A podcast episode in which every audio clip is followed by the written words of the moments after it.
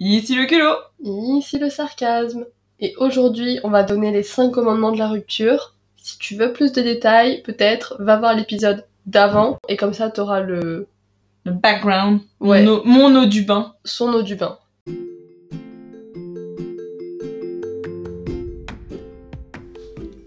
Bonjour et bienvenue sur le podcast Deux sœurs, culot et sarcasme, où tu vas pouvoir écouter nos histoires, moments mémorables Ou pas. et anecdotes qui nous sont arrivés. Ce podcast est là pour t'amuser et te transporter dans notre univers sans prise de tête. On espère que ça va te plaire. Laisse-nous un avis.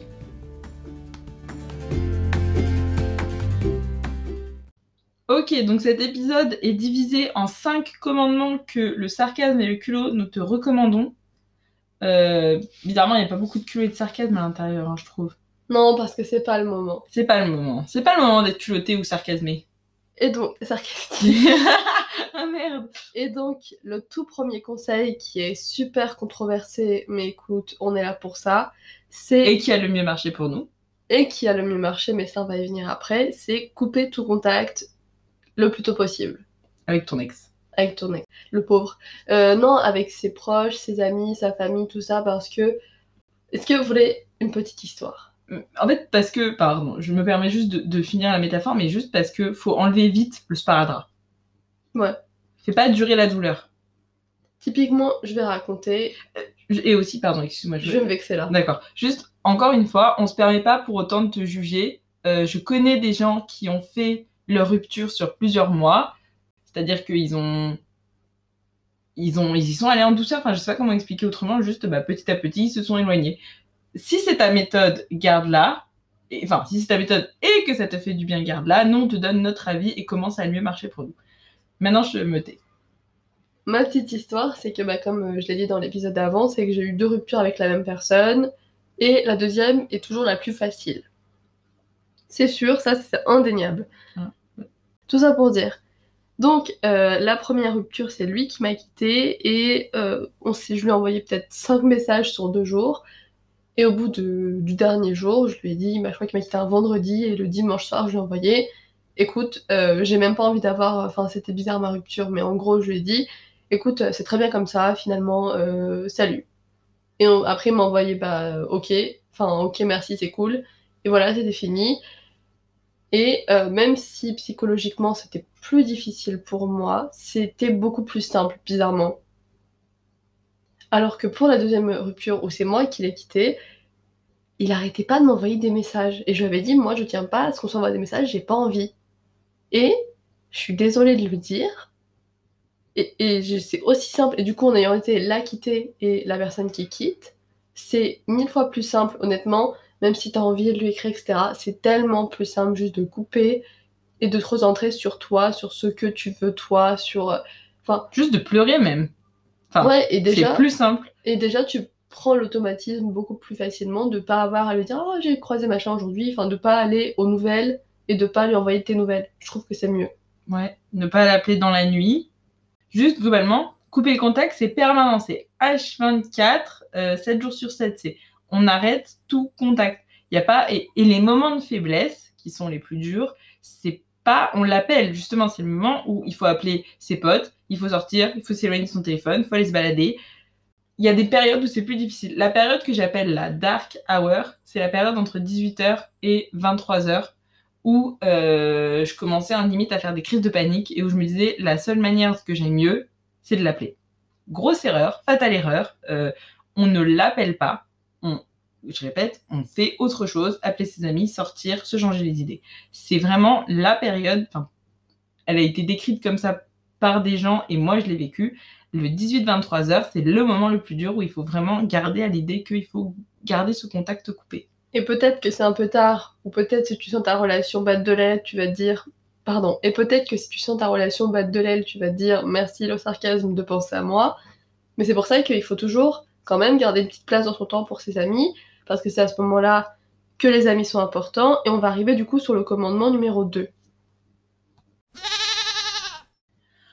On passe au commandement numéro 2. Est-ce que c'est moi qui l'annonce? S'il te plaît. Ok, les amis sont euh, des remèdes euh, 100% efficaces. Bon, en vrai, je dis ça, mais ça dépend de vos amis. hein. Si vos amis pensent qu'à eux et que tout est.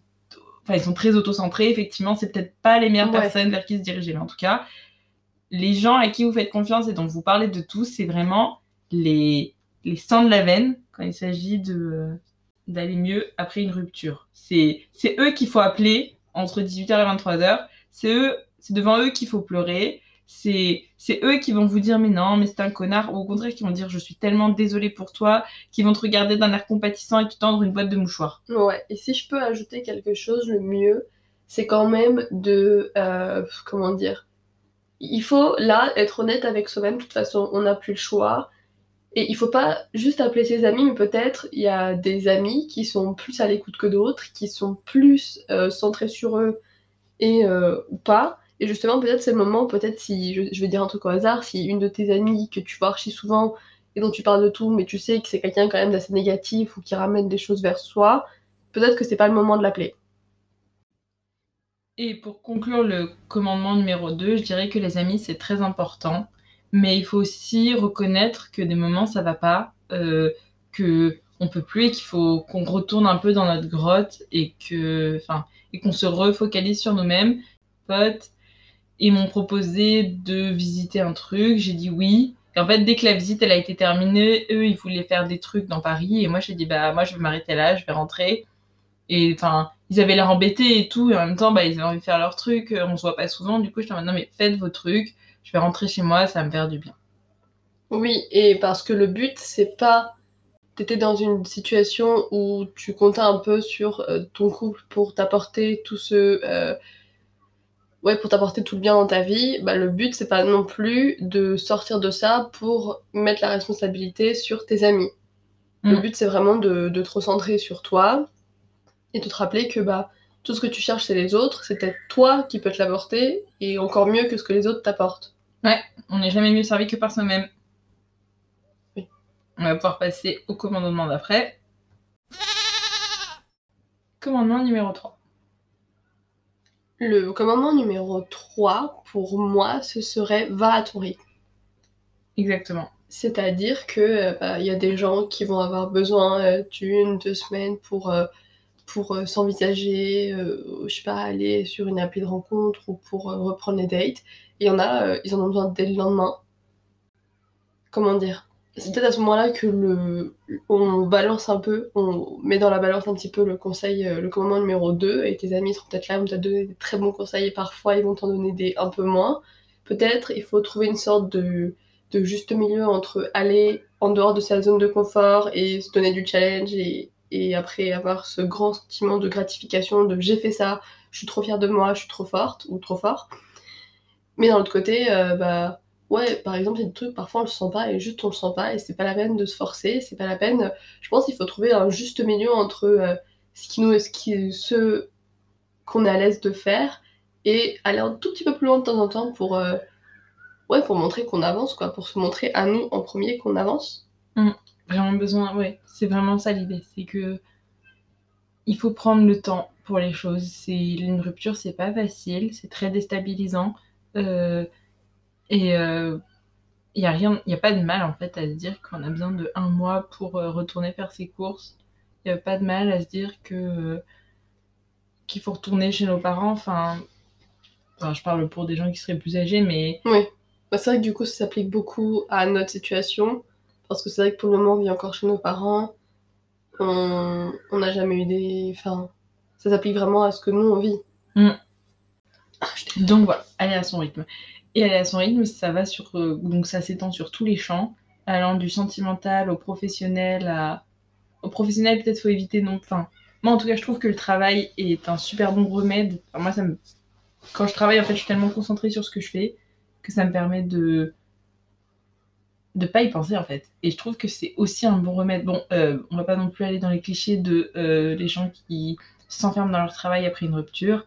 Non, mais il y a moyen de doser et d'aller à son rythme. Ouais, voilà, et c'est justement pour éviter de nier ses émotions ou, euh, ou de vivre trop dedans, peut-être, parce que je pense que tu peux trop vivre dans tes émotions. Ah ouais, clairement. Je, c'est juste essayer de trouver un rythme où tu te sens écouté, où tu sens que tes émotions euh, ont la place qu'elles méritent, sans t'empêcher de vivre, sans que, sans que tu te sois enfermé là-dedans et que tu te dises que voilà, c'est bon, t'en sortiras jamais. De toute façon, il faut bien que tu te rappelles que c'est temporaire et que, euh, et qu'au bout d'un moment, bah, ça va un peu mieux tous les jours, et même si un jour ça va moins bien, finalement, le lendemain, tu travailles et ça va beaucoup mieux, et enfin, c'est juste du temps, quoi, que ça demande, et, et il faut pas oublier, voilà, de se remettre euh, en première, et, euh, ou en premier, et, et ouais, enfin, faut pas avoir peur d'aller vite, d'aller lentement, faut juste faire ce que tu sembles bien, et parfois peut-être... Euh, aller à ton rythme, ça va aller très vite un jour et très lentement l'autre jour, mais voilà, ce qu'il faut, c'est. Ah oui, et le rythme n'est pas linéaire. Exactement ce que j'étais en train de dire, quoi. C'est si un jour ça va vite et un jour ça va moins vite, c'est ton rythme, et tant que tu te respectes, bah, c'est parfait. Ouais. Commandement numéro 4. Alors, c'est un commandement qu'on a eu du mal à placer au niveau de l'ordre des commandements. On a essayé de le faire par priorité et aussi par ordre chronologique. Ouais, voilà. Et euh, des choses qui vont se produire, enfin, des meilleures choses à faire euh, suite à une rupture. Donc celui-ci, c'est essaye de réaliser tout ce qui n'allait pas, enfin, sans effectivement, comme on disait dans l'épisode de la semaine dernière, basculer dans je deviens hyper amer et euh, je fais que critiquer. Oui. Juste dire, bah là, ce qui se passait, ça n'allait pas, c'était pas bien, c'était pas, ça m'a, enfin, j'étais pas heureuse et euh, ou bien ils s'en fichaient, ou bien ils vous refusaient juste d'en parler et bah, enfin, il faut que je note quoi. Ça s'est fini, certes, mais il y avait ça qui allait pas et c'était pas bien. Voilà, en fait, l'idée, c'est de faire le bilan. Et euh, bon, bien sûr, ça, ça arrive. Euh, on va pas te demander de faire ça. moi, en tout cas, je ne conseille pas de le faire dans les premières, euh, dans les premières heures. Peut-être prends-toi une bonne grosse semaine et, et seulement là, retourne-toi et dis-toi, bah, il y avait des choses qui étaient très bien, c'est sûr. C'était probablement une très belle personne, on a passé plein de bons moments, on a plein de bons souvenirs, etc.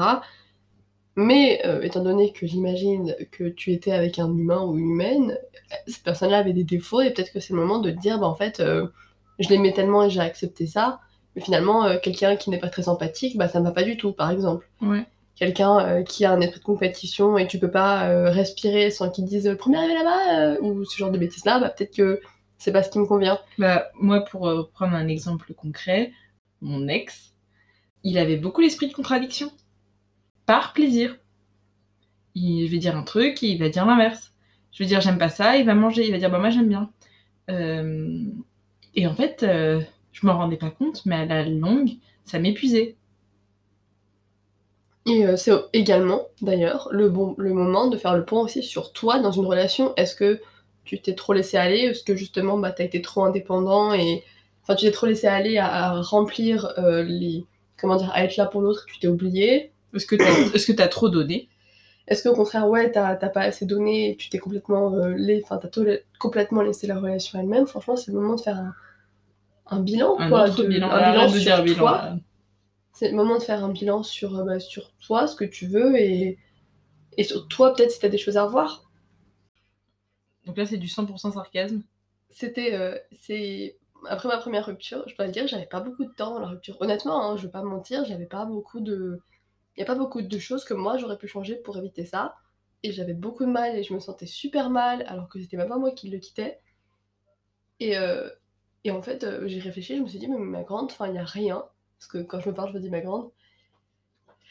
Il y a rien que j'aurais pu faire qui aurait changé quoi que ce soit. Enfin, je sais pas, après, peut-être euh, un jour, euh, vous aurez les détails croustillants de l'histoire. Moi, j'ai aucune honte et je m'en fiche. Ça m'est égal de euh, parler de ça. Mais au bout d'un moment, j'ai juste réalisé que bah, y avait, y avait rien que j'ai. J'aurais rien pu faire d'autre pour que ça. Pour que, pour que ça change, quoi. Enfin, sans te faire mal. T'aurais rien pu faire d'autre sans, du coup, aller contre tes principes. Non, même là, même là, il y a vraiment rien physiquement euh, j'aurais pas pu envoyer le message de plus, faire l'appel de plus, faire le cadeau de plus, quoi que ce soit de plus pour sauver la relation, c'était mort déjà. Et donc euh, après ça, je me suis sortie tellement mieux en me disant mais de toute façon quoi, enfin, tout était dans ses mains à lui et c'était à lui de faire ce qu'il fallait. Et c'est pour ça que moi c'est quelque chose que je conseille beaucoup et c'est un conseil que j'avais pas beaucoup entendu. Et c'est pour ça que je le donne maintenant. Commandement numéro 5 est le dernier. Euh, je l'annonce Non, c'est moi, c'est moi, c'est moi. Non, d'accord, je la fais. Ah, je rigole. Mon dernier conseil, et je pense que c'est pour moi, en tout cas c'est moi ce qui m'aide et ce qui m'a aidé à, finir la relation sur le long terme, à, terminer, à, fermer un peu ce livre de la post-rupture. Et, euh, Et encore aujourd'hui, un an après la rupture, bah, il y a un truc que j'ai pas encore fait mais que je vais faire bientôt. C'est faire ce que tu voulais faire et que lui voulait pas faire. Voilà, dans, une relation on est deux, il y en a, on n'a pas forcément les mêmes goûts. Et moi j'avais grave envie de faire un truc. Il était pas méchant, mais il arrêtait de me dire non c'est nul, c'est nul. Et je sais pas pourquoi je l'ai pas fait. Peut-être parce que je, je trouvais pas le temps, je voulais pas prendre le temps. Et euh, il y a, y a d'autres trucs comme ça que j'ai fait et que lui me disait, mais euh, c'était pas pour être méchant, il me disait, mais c'est nul, il n'y a pas d'intérêt là-dedans. Et bah, euh, va chier, je l'ai fait, c'était génial. Et euh, ouais, mon conseil du coup, c'est de, c'est de dire, bah, en, fait, en fait, je trouve que c'est beau parce que ça te montre que tu as besoin de personne et que tu peux le faire toi-même si tu as envie de le faire. Mm. Après, si tu as 16 ans, je te conseille pas d'aller au Guatemala toute seule. Ou tout seul, ça voilà, je... proportion s'il vous plaît. Je laisse finir. J'essaie de réfléchir à ce que je veux dire, mais c'est. Oui, fais, fais euh, emmène-toi toi-même faire des choses qu'il voulait pas faire. Si je sais pas, tu vous alliez euh, rarement manger indien parce qu'il aimait pas l'indien ou elle aimait pas l'indien, vas-y, invite des potes peut-être, invite, vas-y tout seul, profite, prends un livre, je sais pas, mais euh, fais tout ce que tu pouvais moins faire avec lui, bah fais-le comme ça. Tu lui dis bah tiens, tu lui fais un pied de nez, tu dis bah tiens, je l'ai fait, prends ça, gros naze. J'ai fait cette tête là. Euh, et moi, ce que je peux ajouter, et que du coup, on explique bien dans le livre que j'ai parlé la semaine dernière, Rupture, petit guide de survie, dont j'ai parlé la semaine dernière, c'est en fait, euh, faut différencier les projets. Quand tu sors d'une relation, euh, vous aviez des projets, projet vacances, projet de vivre ensemble, projet de déménager dans une ville, projet de, je sais pas, acheter un chien, en fait, et Bon, alors déjà, tu te calmes.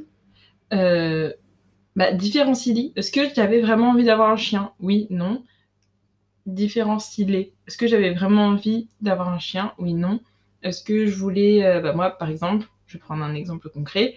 Euh, mon copain voulait retourner dans le sud-ouest. J'en ai marre. Mon ex voulait retourner dans le sud-ouest. Euh, bah aujourd'hui, quand je reprends, je me dis, mais est-ce que j'ai vraiment envie? Oui, le sud-ouest, c'est beau. Oui, Bordeaux, c'est beau. Oui, euh, je vous donne son adresse, vous pouvez l'insulter. Euh, Envoyez-lui des menaces de mort. Ouais, mais euh, non, en fait. On rigole, hein. c'est pas la peine de, de porter plainte contre nous, c'était une blague, les gars. la police, calmez-vous maintenant. Reposez le taser. Toi, je t'entends qui à la porte. Ouais, ouais, je panique là. Euh, et bah, ça, par exemple, je sais que bah non, en fait, non. Et, par, et euh, pour aller d'ailleurs euh, continuer là-dessus, j'avais prévu de faire une formation. Il y avait deux lieux de formation possibles, Bordeaux, Montpellier. Bah, je me disais, bah, je vais faire celle de Bordeaux. Pas si vite. Exactement, parce que après, du coup, quand on a rompu, j'ai repensé, j'étais en mode, mais en fait, celle de Bordeaux, elle a pas l'air top. Et moi, j'ai toujours voulu faire celle de Montpellier. Bah, devinez qui va aller essayer à Montpellier Bibi et sa petite mousse. Exact. Le culot. Ok, là. C'est la fin de cet épisode. On te remercie d'avoir écouté, on espère que tu vas bien, que tu iras bien la fois d'après où on se retrouvera. Que ça t'a plu. Et Que- on te fait des bisous. Bisous la zone